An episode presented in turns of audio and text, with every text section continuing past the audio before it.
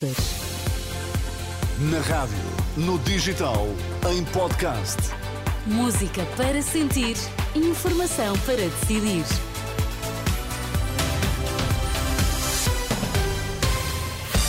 São as notícias na Renascença com a Ana Rita Borda d'Água para já os destaques. Bom dia. Bom dia. 2023 vai ser o ano mais quente sempre, após um mês de novembro recorde. Foi o Ministério da Saúde que tratou do caso das gêmeas luso-brasileiras, explica o gabinete do Primeiro-Ministro. Este ano será o mesmo, o ano, aliás, mais quente da história após o novembro extraordinário, o sexto mês consecutivo em que se bateram recordes, afirmou esta quarta-feira o Serviço Europeu Copernicus, num momento marcado por negociações climáticas na COP28.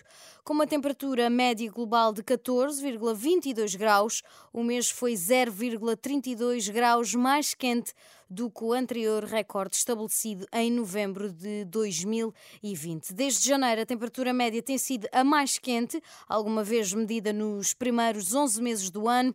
O fenómeno climático cíclico El Ninho sobre o Pacífico vai continuar a potenciar o aumento das temperaturas este ano, mas ainda não atingiu o seu pico. Por cá, Porto, Braga e Viana do Castelo estão sob aviso laranja devido à chuva amanhã, revelou o Instituto do Mar e da Atmosfera. O aviso do IPMA vai estar em vigor entre as 6 da manhã e as 6 da tarde de quinta-feira.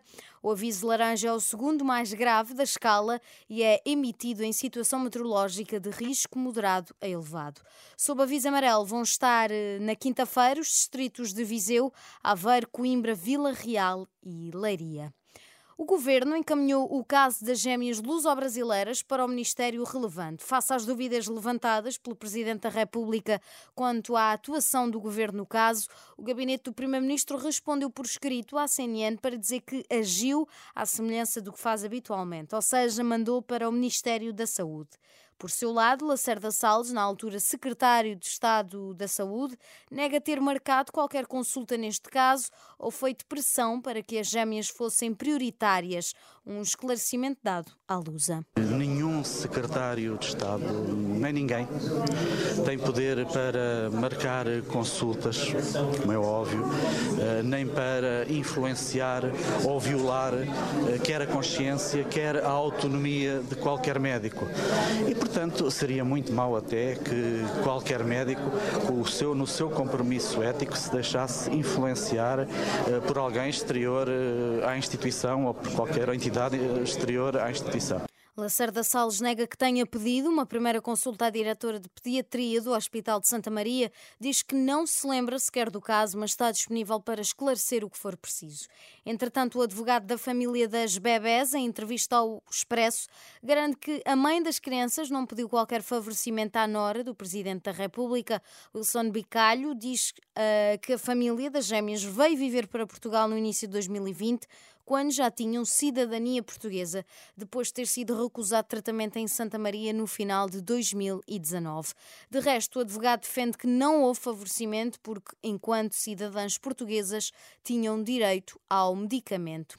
Ainda sobre este caso, o Presidente da Assembleia da República entende que não ficou beliscada a autoridade política de Marcelo Rebelo de Sousa não, não vejo eh, como eh, eh, sairia se em algum dos documentos de que o Sr. Presidente informou o país houvesse uma pronúncia da parte do Presidente ou de alguém em nome dele, no sentido favoreçam este caso, deem prioridade a este caso. Ora, nada disso existe e, portanto, os documentos foram enviados a quem de direito e quem de direito fará as investigações que entender. Eu acho que o tempo é uma variável-chave e da mesma maneira que pedi que o inquérito que corre a propósito do Primeiro-Ministro fosse realizado com a rapidez possível, também acho que estas investigações devem ser realizadas com a rapidez possível.